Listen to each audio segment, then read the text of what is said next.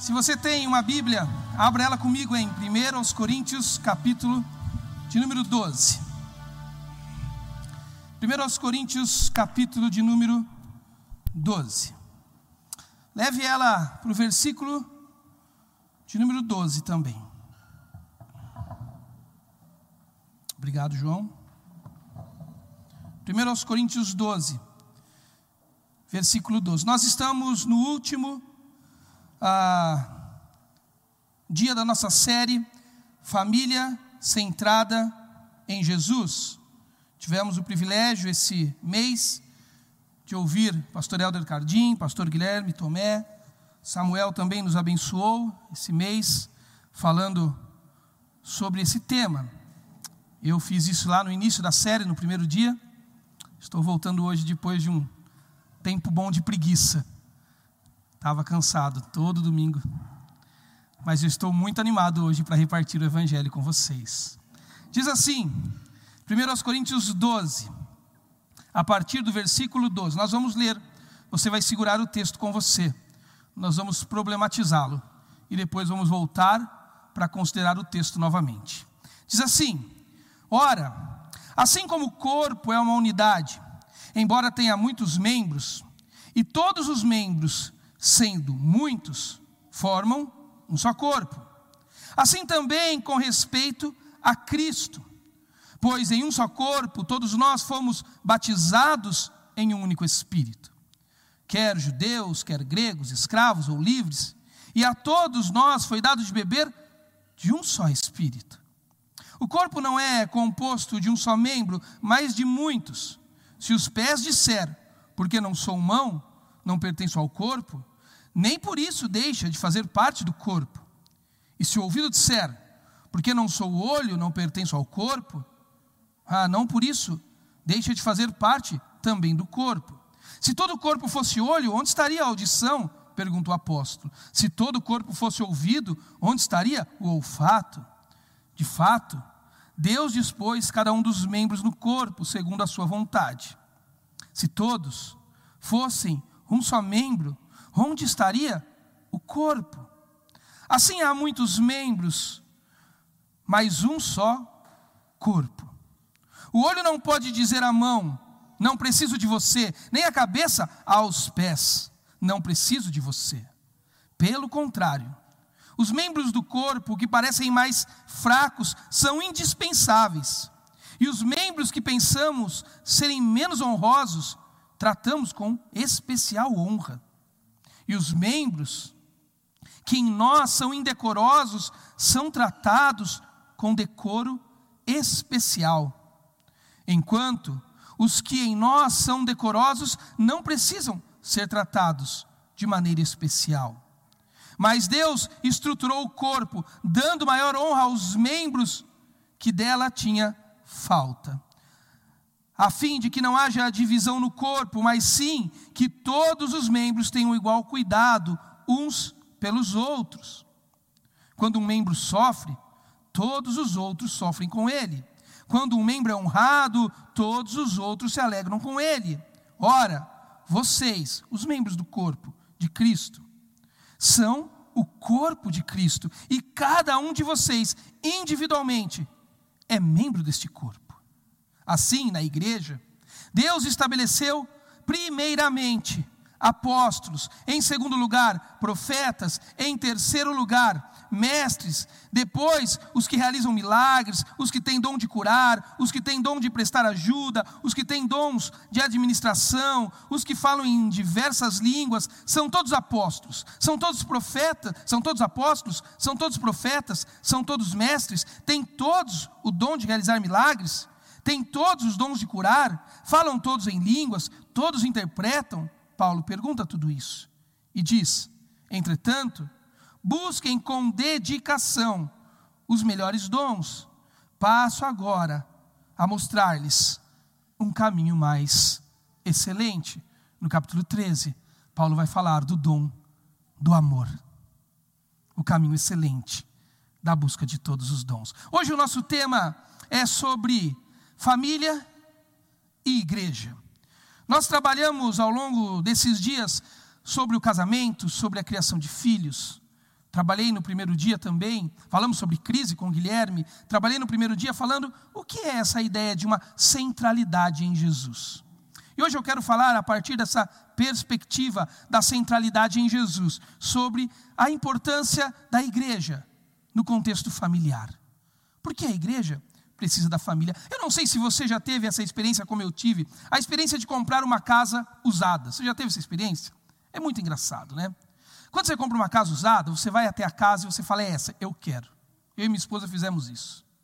Aí nós olhamos para a casa e falamos assim: olha, essa casa é muito boa, Mônica. Ela disse: muito boa, Joel. Se a gente quebrar aquela parede, empurrar, e nada errado em reformar uma casa, né? Mas empurrar um pouquinho para trás, e aquela lá, aquela parede lá atrás, virar uma cozinha maior. Se a gente pegar a sala, tirar da esquerda, trazer para a direita, se a gente fizer uma edícula no fundo, se a gente melhorar o alicerce, levantar um segundo andar, a gente não gostou da casa. Só se for do CEP. A gente forma comunidades mais ou menos assim. Nós nos envolvemos com o comunitário, com a marreta na mão e a planta na nossa cabeça, pronto para começar a fazer do outro ou dos outros aquilo que as nossas autonomias individuais desejam fazer.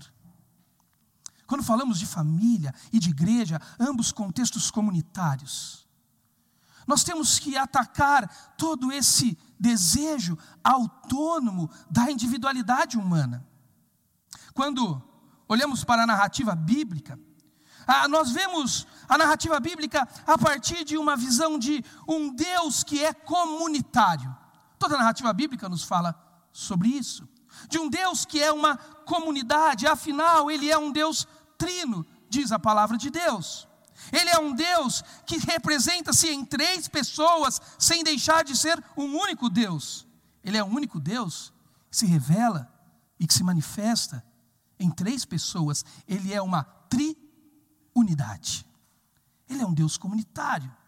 Deus é uma comunidade em si mesmo, por isso ele pode se valer de atributos divinos como o amor, como a mansidão, Atributos que lá em Gálatas 5 são tratados como frutos do Espírito que vem do próprio Deus.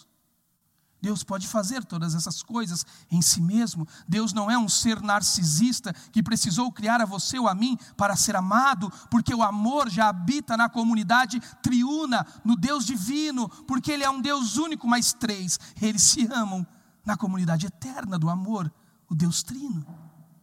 E quando Deus criou uma humanidade, a saber, eu e você, nesta comunidade, representados naquele primeiro casal, Adão e Eva. Deus os fez como indivíduos, mas não para viverem a autonomia da sua individualidade. Deus os fez para expressar a imagem perfeita dele, e Deus fez Adão e Deus fez Eva, indivíduos, a sua imagem e semelhança, diz o texto bíblico lá em Gênesis e a imagem e semelhança total do Deus triuno. É uma imagem comunitária. Deus não é visto como um ser individualista, ele é uma comunidade.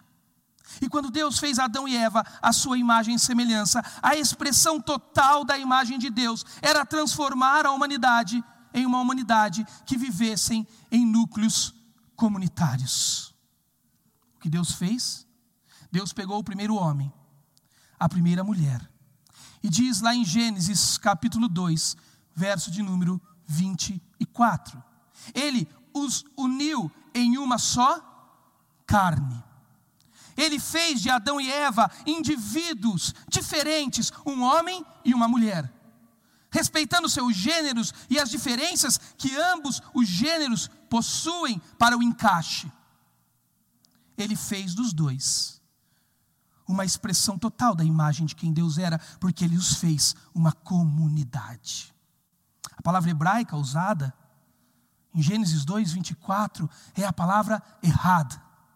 Errad é o numeral hebraico 1, que tal qual no português pode ser tanto um numeral composto como um numeral simples. Você pode dizer uma cadeira, ou você pode dizer uma mesa com um conjunto de quatro cadeiras. Pode ser tanto um numeral composto como um numeral simples. É a mesma expressão que o mesmo Moisés, que escreveu Gênesis, relatou em Deuteronômios, quando ele diz: creia em Israel, o seu único Deus. Creia em Israel na sua errad, no Deus que é único, mas é composto. No Deus que é uno, mas é comunidade, triuna. Quando ele reuniu Adão e Eva e fez de Adão e Eva uma errad. Sabe o que Deus estava fazendo? A expressão total de quem ele era. No mundo, o Deus comunitário, a família divina revelada na família humana.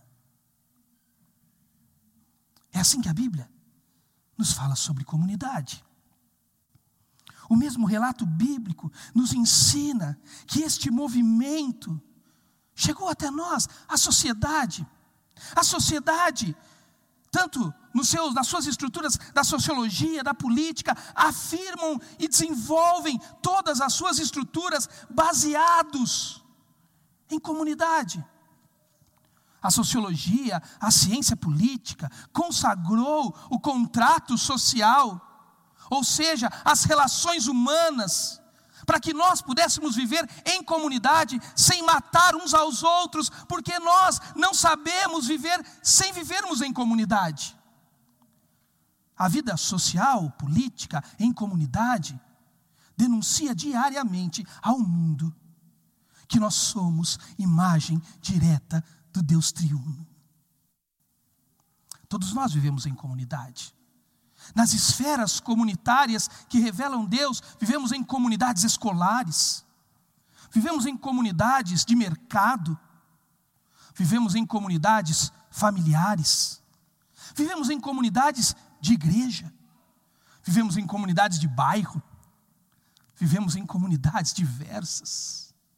Todas essas comunidades, todas essas esferas sociais, mesmo sem o homem perceber, denuncia a inevitável necessidade de expressarmos o Deus triuno no mundo. Porque fomos feitos para isso. Fomos feitos para ser comunidade e toda a quebra de comunidade é uma rebeldia contra o caráter do Criador e a ordem divina da criação. O pecado, na verdade, ele é o desejo humano de uma profunda autonomia do Criador e um desejo de atacar frontalmente o Deus eterno e trino que é comunitário. Olha o que nós fazemos, perceba. Veja a incoerência, veja a esquizofrenia social que temos. Vivemos em sociedades de esferas comunitárias. Como disse, família, escola, Estado, mercado, trabalho. Porém, não mais queremos a expressão do Deus comunitário, porque preferimos a autonomia humana. Nós não conseguimos fugir de revelar comunidade que é uma denúncia direta da imagem e semelhança do Deus comunitário. Mas para apagar isso, nós fazemos comunidades a partir de uma denúncia da autonomia do indivíduo. A luta social, ela é uma luta entre a imagem comunitária do Criador e a imagem autônoma da criatura. Você está em comunidade diariamente. No mundo criado pelo Deus comunitário, comunidades são inevitáveis.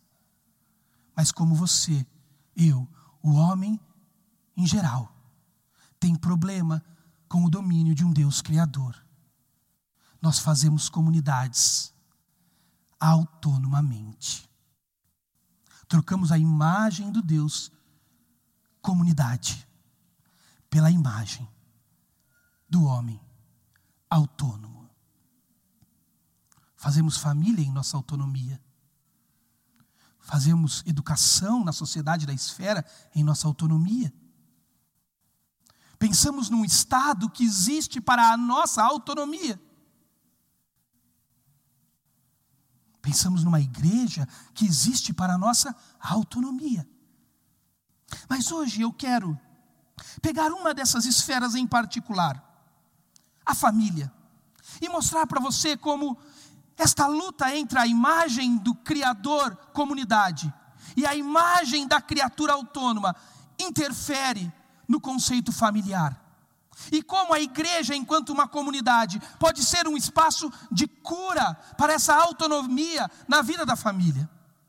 E quando eu falo de família, me permita, eu não estou falando de pai, mãe e filhos apenas. A igreja não é formada só dessa construção, nem para todos Deus deu isso. Há pessoas que não se casam, há pessoas que não têm filhos, há pessoas que por alguma situação na vida deixam ah, de ser casados. A igreja é o encontro de todos esses tipos de pessoas, e famílias é tudo isso, desde que não interfira e não perverta a ordem original do Criador. Família é muito mais do que essa expressão socialmente bem aceita e, sobretudo, pela igreja bem vista, de mãe, pai e filhos. Você já percebeu como as mensagens da igreja aplicam só para isso?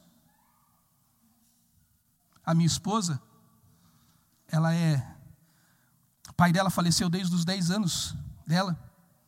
E ela me dizia sempre, quando eu comecei a pastorear, casado com ela, ela falava: Joel, as igrejas não estão prontas para pessoas como eu, minha mãe e minha irmã. Não há aplicações para nós. Não há nada para nós. Porque nós não vemos família como algo mais abrangente. Mas eu quero olhar de forma mais abrangente.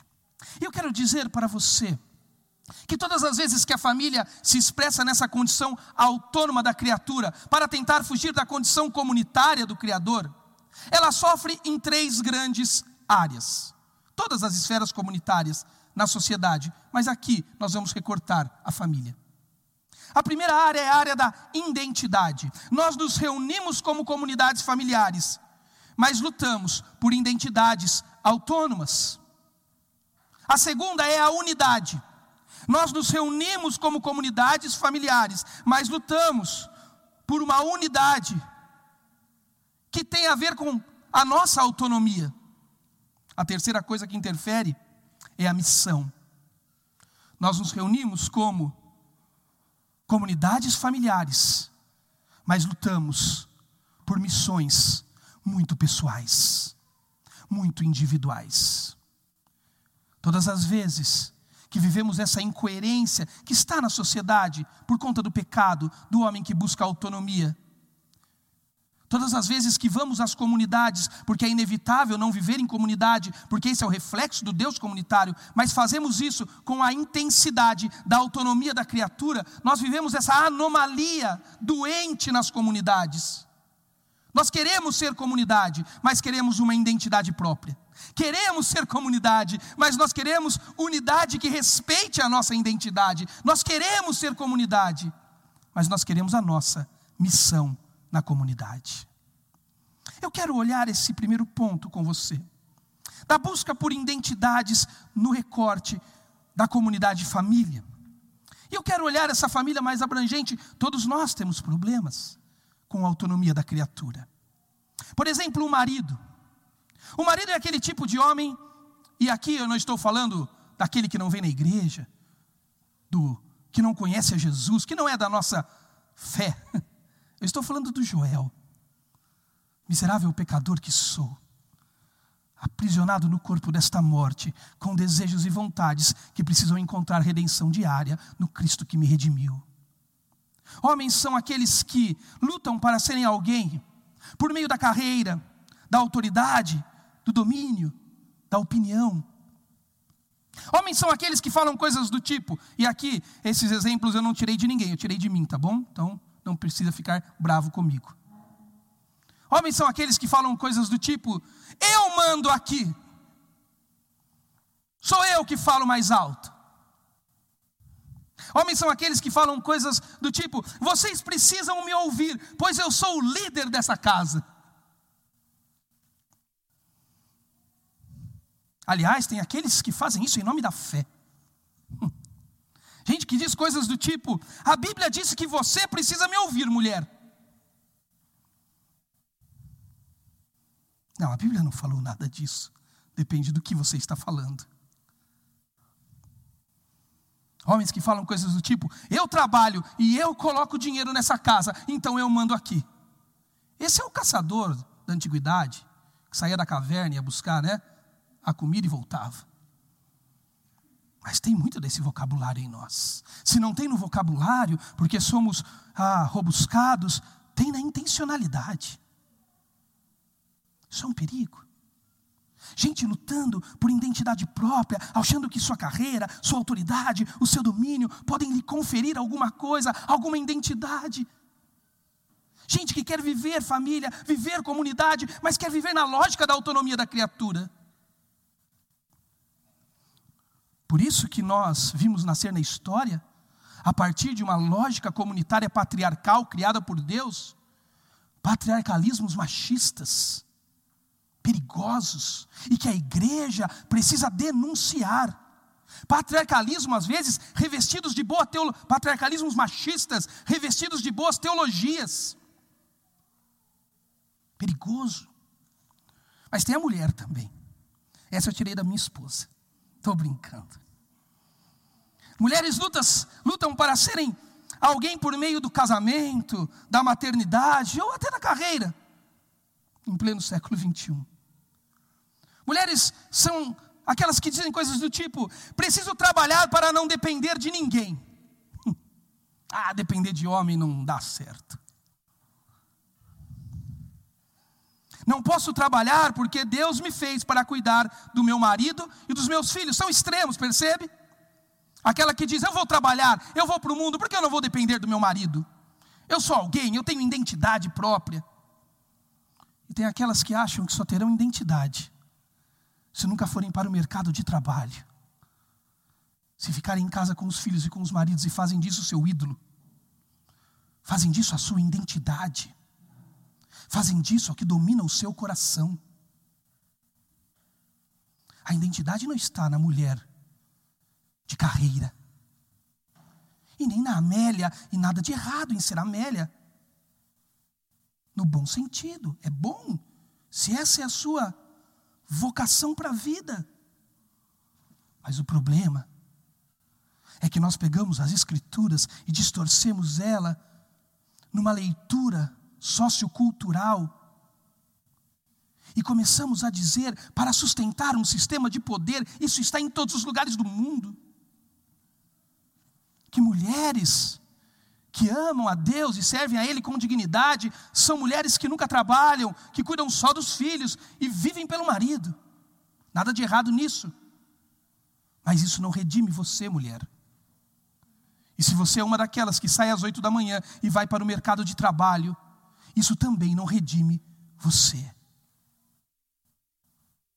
Gente que quer viver comunidade, mas na lógica da autonomia da criatura. Mas tem os filhos, né? É aquele tipo de gente que luta para garantir identidade baseada no conhecimento da sua geração. É os caras que dizem assim: vocês não entendem o meu mundo atual. Dizer assim para os pais, já viram? Você tem filhos assim? Jovens, ouçam. Ah, vocês tiveram o seu momento, agora é a minha vez. Identidade, busca por identidade. Você tem também os pais, ou aqueles que convivem com os filhos na relação paternal, maternal, ou aqueles que já casaram seus filhos, que lidam com os netos, gente que tenta conservar a imagem por meio daquilo que construíram. Demonstram crer que fizeram no seu poder o que fizeram e exigem recompensa em troca, tanto de filhos como de netos. Gente que diz coisa do tipo: eu dei a minha vida por você. Agora é sua vez de me recompensar.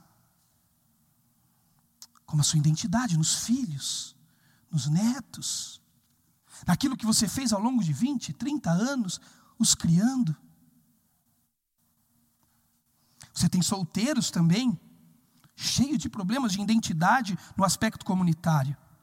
Gente que busca no desejo de casar ou na vitória de saber viver sozinho, identidade.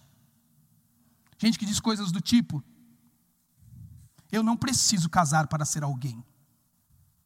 Ou gente que diz: Se eu quiser ser alguém, eu tenho que me casar. A solteirice não é a sua identidade. A sua autonomia financeira não é a sua identidade, assim como o seu casamento. Jamais poderá ser sua identidade. A nossa identidade não está nessas coisas. E todas as vezes que nós buscamos nos aspectos comunitários, identidades autônomas, sabe qual será o problema? Nós teremos problemas na unidade, em sermos um, quando todos nós estamos atrás das nossas identidades, nós jamais encontraremos unidade. Lutamos por nós e não pela comunidade que Deus formou para revelar o seu caráter. Lutamos pelas nossas vontades, pelos nossos desejos. Competimos e não colaboramos. Maridos que competem com mulheres, filhos que competem com pais avós que competem o amor dos netos com seus filhos. Quando o que nos leva à identidade, a uma autonomia da criatura, nós não encontramos unidade. Nós queremos ser comunidade, mas só se todos se unirem à nossa identidade. Quando temos esse problema, inevitavelmente teremos um problema na missão da comunidade família. Vocês descobrirão que, como cada um luta por sua identidade, que unidade só vale se for para valorizar quem você é. Vocês não terão nada em comum na comunidade família. Vocês não compartilharão, mas lutarão numa batalha por missões excludentes.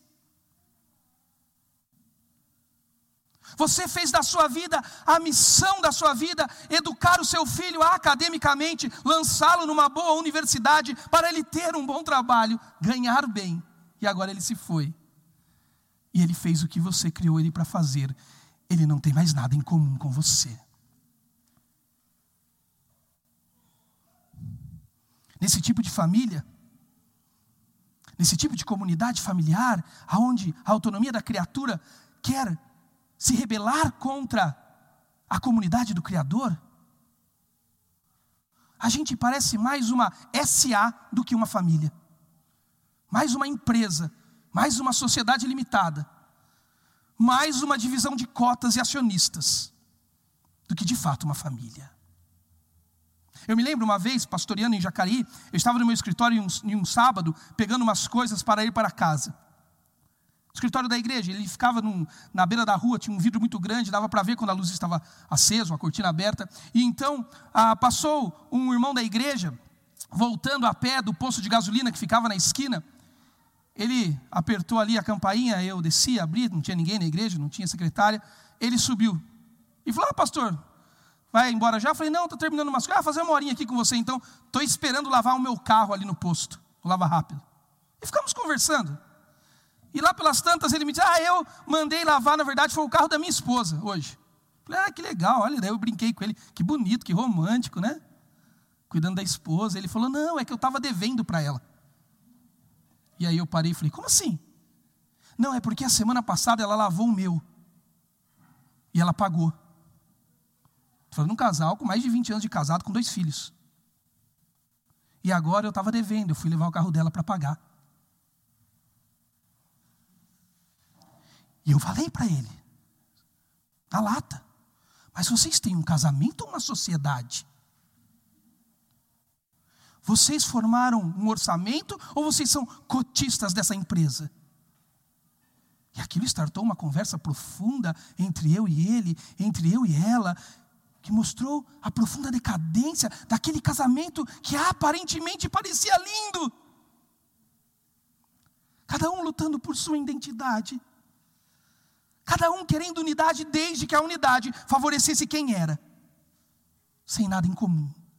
Não tinha unidade, missão diferente. A vida era um inferno. Gente esquizofrênica tentando ser comunitária no uso das autonomias individuais. Esse é um grande risco. Por isso, eu quero voltar os seus olhos comigo para o texto que Paulo está nos ensinando e responder com você a pergunta do porquê a igreja é tão importante na comunidade família. A igreja é importante na comunidade família, porque no mundo das autonomias individuais e desconexas, a nossa alma anseia por uma, uma comunidade que ofereça identidade, unidade e missão. Eu vou repetir. Em um mundo de autonomias individuais e desconexas, a nossa alma anseia por uma comunidade que ofereça identidade, unidade e missão. Isso se chama comunidade divina. Revelada no mundo por uma expressão sagrada chamada igreja que não é um encontro de domingo à noite, que não é cantar algumas músicas e orar no palco para que todos recebam uma bênção, mas que é um lugar aonde gente desconexa e autônoma como eu encontrem no Cristo e na comunidade do Cristo, a igreja, identidade, unidade e missão. Paulo vai nos ensinar em Coríntios isso. A primeira carta aos Coríntios é uma carta onde Paulo está exortando aquela igreja carnal, cheio de problemas. Paulo trata sobre divisão na igreja em Corinto. Paulo trata sobre imoralidade, sobre casamento, sobre idolatria. Paulo defende a lógica do seu apostolado e a autoridade que tem como apóstolo de Jesus Cristo. Aquela igreja é um problema, mas aquela igreja, diz Paulo no primeiro capítulo, no versículo 7, ela tem tudo o que ela precisa para ser a igreja que tem que ser. Paulo diz, logo no primeiro capítulo, Igreja de Corinto, todos os dons que vocês necessitam em Cristo já habita em vocês. Mas eles não se servem. Eles não colaboram com os dons. Se tornaram uma igreja carnal. Gente vivendo em uma comunidade do Criador, a igreja de Corinto nas bases da autonomia da criatura, buscando sua identidade, não encontrando unidade e nunca achando uma missão em comum. Paulo chega no capítulo 12. Depois de no 11 ele tratar sobre ordens do culto, sobre a adoração. Havia um problema de disputa naquele lugar.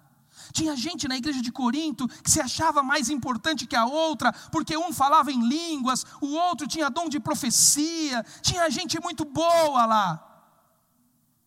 Esse tipo de gente que o Samuel vem aqui, prega bem, e aí eu falo: perdi meu emprego. Vão gostar mais do Samuel do que de mim. É, essa era a igreja de Corinto. Gente carnal cada um lutando pelo seu, sem encontrar unidade em si e sem missão unificada. Paulo chega para eles e Paulo vai ensinar. Nesse contexto onde ele trata dos dons espirituais, eu não quero ensinar sobre dons espirituais, eu quero usar o contexto, sem traí-lo, para mostrar como a riqueza da diversidade na comunidade dos santos, a igreja, nos ensina a encontrar identidade, unidade e missão. Somos diferentes. Eu e minha esposa somos muito diferentes, você não faz ideia. Às vezes eu penso até que não vai dar. Ela gosta da serra, eu gosto do mar. Ela gosta de dormir às nove, eu gosto de dormir à meia-noite. Ela gosta do controle remoto igualzinho a mim. Ela é introvertida, eu sou mais extrovertido. Gente diferente. Que se fosse para Mônica me amar pelas identificações. Depois de 16 anos, ela não me amaria mais, porque é impossível me amar, gente. Mas a Mônica achou identidade, unidade e missão comigo em Cristo. Na comunidade dos santos, e antes de eu ser o marido dela, eu sou o irmão em Cristo dela, que vou habitar o mesmo céu que ela, amém? É isso que Paulo vai dizer para essa igreja. Ele diz: ora, assim como o corpo é uma unidade, embora tenha muitos membros, e todos os membros, ah, tenha muitos membros, e todos os membros, mesmo sendo muitos, formam um só corpo, assim também com respeito a Cristo. Pois em um só corpo todos nós fomos batizados em um único Espírito, quer judeus, gregos, escravos livres, mônicas e joéis, homens e mulheres, todos nós bebemos de um só Espírito. O verso 12 e 13, Paulo nos diz que em Cristo, no batismo do Espírito, na conversão dos santos, todos nós recebemos o selo, é a palavra que Paulo usa quando ele diz, com respeito a Cristo. Ele está dizendo: Cristo deu o nome dele para unificá-los como corpo.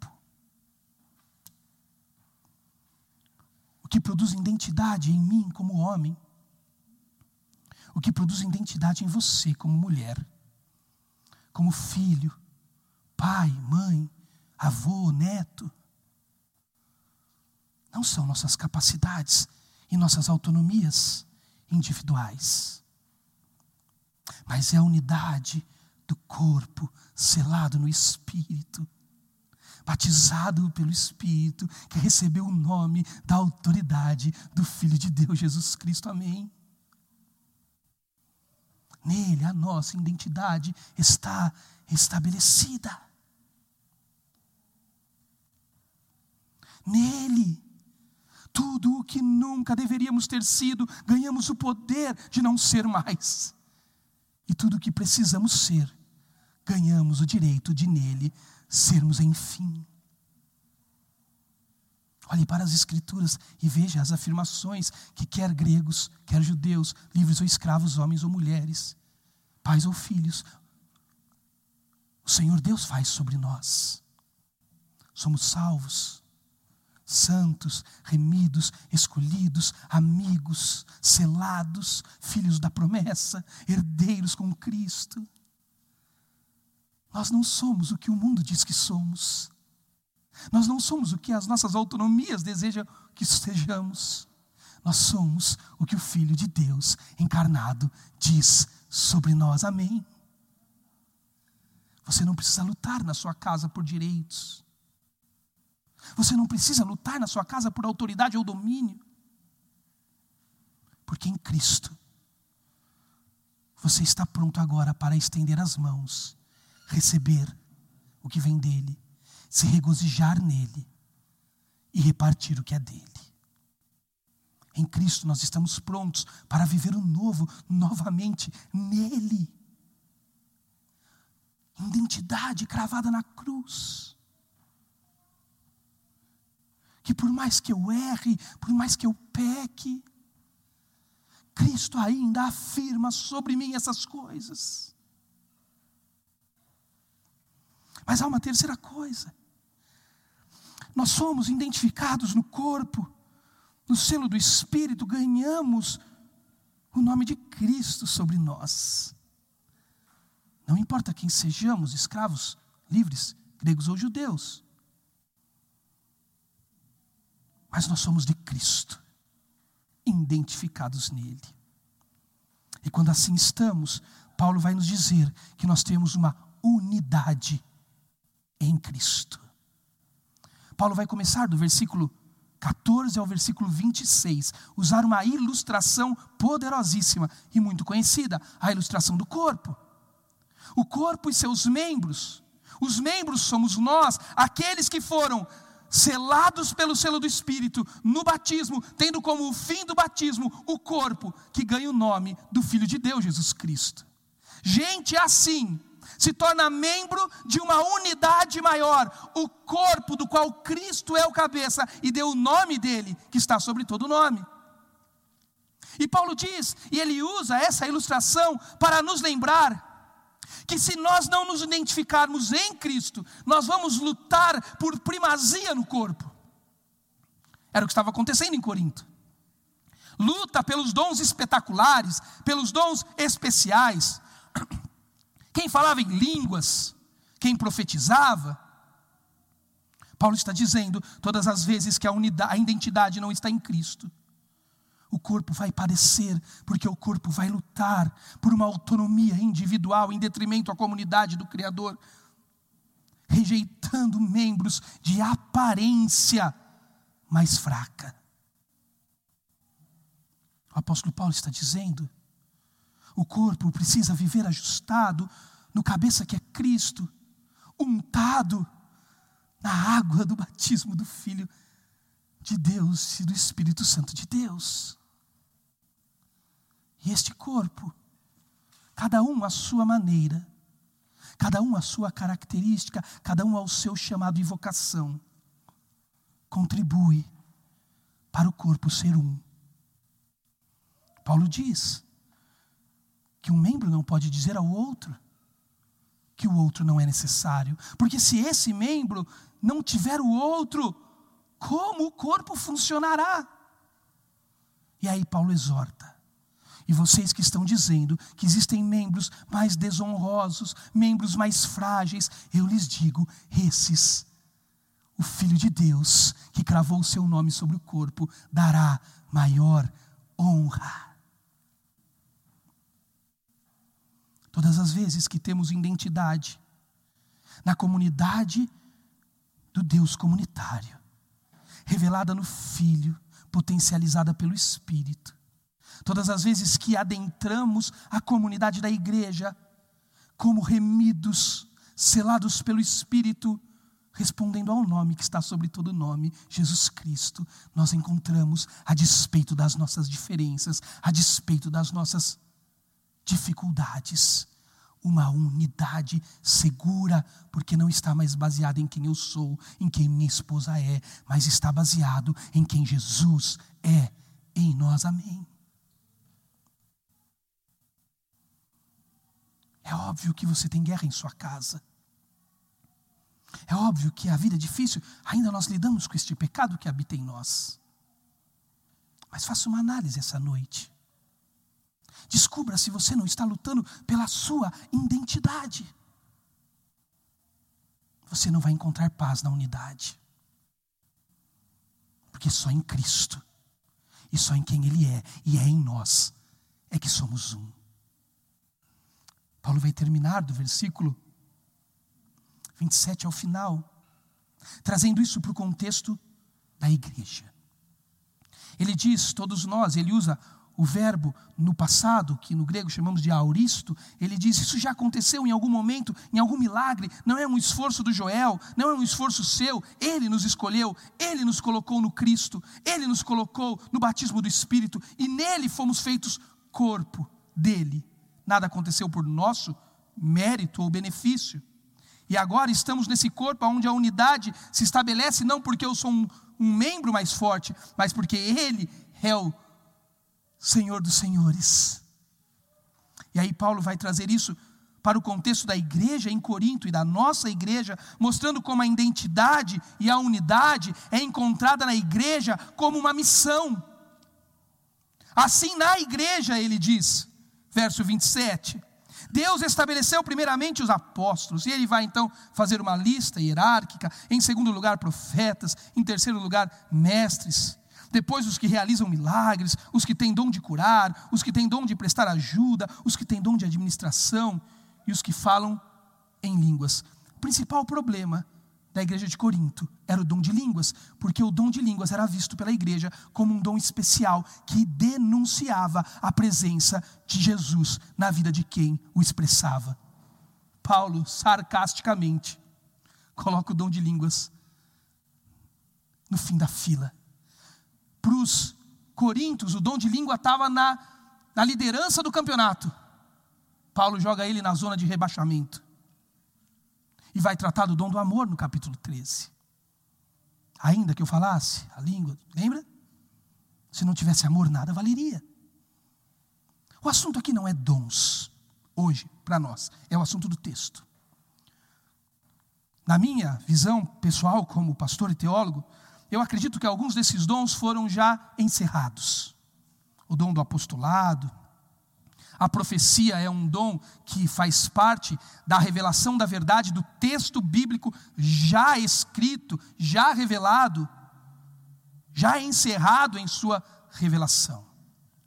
Mas o que Paulo está dizendo, e é isso que Paulo quer consertar na igreja, que quando há identidade, quando há unidade, nós podemos nos encontrar na mesma missão. Nós podemos servir ao mesmo Senhor. Nós podemos desfrutar dos dons que nele recebemos. Nós podemos, como peregrinos, andar pelo mundo e almejar o mesmo destino. Jovem, escute o que eu vou te dizer. Quando você pensa em alguém para casar, para formar uma comunidade família. Eu sei que a religião ela é cheia de regras e métodos para te dizer o que pode e o que não pode. Mas eu quero te dizer o que o Evangelho quer te propor. Quando você encontrar alguém e seus olhos se perderem, quando aquela menina vier com o cabelo monange, sabe, voando assim no vento, ou aquele rapaz que não está de boné para trás, que se arrumou para sair de casa, um milagre. A primeira pergunta que você deveria fazer é: eu quero me relacionar com ele ou com ela para habitar o tempo ou para viver a eternidade. Eu quero estar com ele ou com ela para habitar o espaço temporal finito e pequeno ou eu quero estar com ele ou com ela para habitar a glória eterna pelo século dos séculos. Famílias verdadeiras, comunitariamente verdadeiras, que não estão lutando pelas suas autonomias individuais, estão na identidade do Cristo, unificadas na mesma missão. Se pergunte hoje: qual é o maior assunto da sua casa na hora do almoço? Qual é o maior assunto da sua casa no jantar? Ou quando você está com sua esposa ou seus filhos? Universidade? Carreira? Aplicação financeira? Tipos de meninos ou meninas para namorar? Moda, e sei lá o que mais eu poderia dizer. Faça da sua casa um lugar sagrado e seguro, para que a identidade do Filho de Deus se estabeleça, para que a unidade se mova e o nosso assunto seja único e sempre a missão do Cristo na qual ele nos envolveu.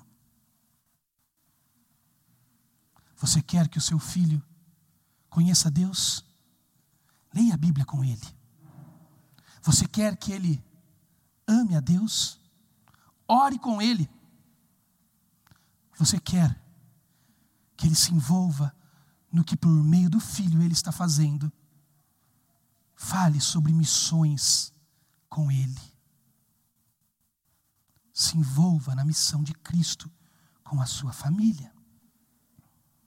Eu quero terminar vendo algo, falando algo que eu vi na internet e eu acho muito interessante. Um pesquisador americano, que também é escritor, inventor, Fuller, ele usou uma, criou uma curva usando o darwinismo social. Isso em 1983, já no século passado. E ele mostrou com essa curva que até a década, a década de até 1990, até 1990, a humanidade ela dobrava o seu conhecimento a cada século, a cada 100 anos. Então, se a humanidade conhecia um, daqui a 100 anos ela conhecia dois. E ele recorta isso desde a, do movimento agrícola, antes da revolução da indústria, aonde isso se acelerou. 1990, ali o fim do século, se estabeleceu a revolução da indústria. Então, a cada 100 anos se dobrava o acúmulo do conhecimento. Ao final da Segunda Guerra Mundial, século passado, foi ontem, né? Depois da primeira pandemia que a gente fala tanto agora, né? Foi ontem. Fim da primeira metade do século passado. Depois da Segunda Guerra Mundial, com o avanço do capitalismo, a quebra do bloco econômico comunista, com todo o avanço de uma sociedade de conhecimento científico tecnológico, o conhecimento passou a dobrar a cada 25 anos. Ou seja, um quarto do tempo para o dobro do conhecimento. Hoje, Fuller diz que a cada 18 meses o conhecimento dobra. E no andar da carruagem, até o fim da década de 30, o conhecimento dobrará por conta da coisificação da internet, ou seja, da internet não só lidar com aspectos de informações, mas com as coisas em si. O conhecimento dobrará a cada 12 horas. Aí eu fico pensando, como eu vou conversar com Efraim? Eu nem sei mexer na internet direito. Eu amo o WhatsApp não porque eu acho avançado, porque eu não sei mandar e-mail. O WhatsApp é muito mais fácil. O meu filho, com dois anos, ia na TV de casa velha que eu tinha e tentava passar ela de touch assim. Esses dias eu chamei uma pessoa para consertar uma coisa em casa e eu falei assim para ele: Olha, me dá a chave do seu Pix. Não porque eu ia passar, eu ia pedir para a Mônica passar o Pix. Mas me dá a chave do seu Pix, aí eu passo para você. Eu não, não tenho. Falei, mas tem que ter. A gente tentou a conta dele, ele também não sabia o número direito, eu não consegui passar. Aí eu falei assim, ó, vou tentar te ajudar. Não sabia o que fazer, não tinha dinheiro ali. Aí ele falou, ah, eu vou chegar em casa então, ele confiou em mim. E eu vou pedir para minha filha fazer a chave do Pix e eu te, te mando. Falo para ela mandar. Eu falei, tá bom, mas não quer ligar para a filha dele, casada, com três filhos. Eu falei, quantos anos sua filha tem? Ele falou, 13. E pasmem, 40 minutos, adivinha o que chegou no meu celular? A chave do Pix. E eu passei os 100 reais para ele. Eu não, a Mônica. Como vamos conversar no mundo desse? Como vamos nos conectar? Como vamos achar identidade, unidade e missão no mundo onde as gerações se distanciam no conhecimento? Sabe como? Na igreja do Senhor Jesus aonde nos identificamos como membros de um único corpo, pobres e ricos, cultos e incultos, clérigos e não clérigos, nobres e não nobres, judeus ou gregos, livres ou escravos, pais, mães, maridos, esposas, filhos, netos e avós. É nesse lugar aonde Cristo colocou a sua identidade e nos unificou em uma missão, é que nós vamos encontrar tudo o que precisamos para ser a comunidade divina e não mais a autonomia da criatura. Feche seus olhos, eu quero orar por você. Depois disso, você vai ouvir uma canção. E eu quero que você reflita no que acabamos de conversar. Senhor Jesus, sou grato porque no Senhor temos tudo o que necessitamos. Sou grato porque o Senhor é mais do que nós podemos ser, Pai, porque o Senhor é tudo em todos nós. Sou grato, Deus, porque a despeito da minha busca cansativa de identidade, que me coloca numa guerra desconexa, desunida,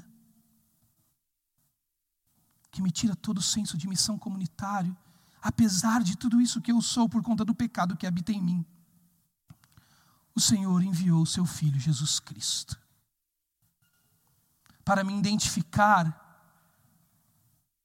para me unir aos meus irmãos, para me dar uma missão em comum com eles. Deus, eu rogo nesse instante pela minha família. Que o Senhor afaste de mim, da minha esposa e dos meus filhos, todo tipo de identidade autônoma que ansiamos buscar sem o Senhor. Que quem somos seja exatamente a medida de quem o Senhor é em nós.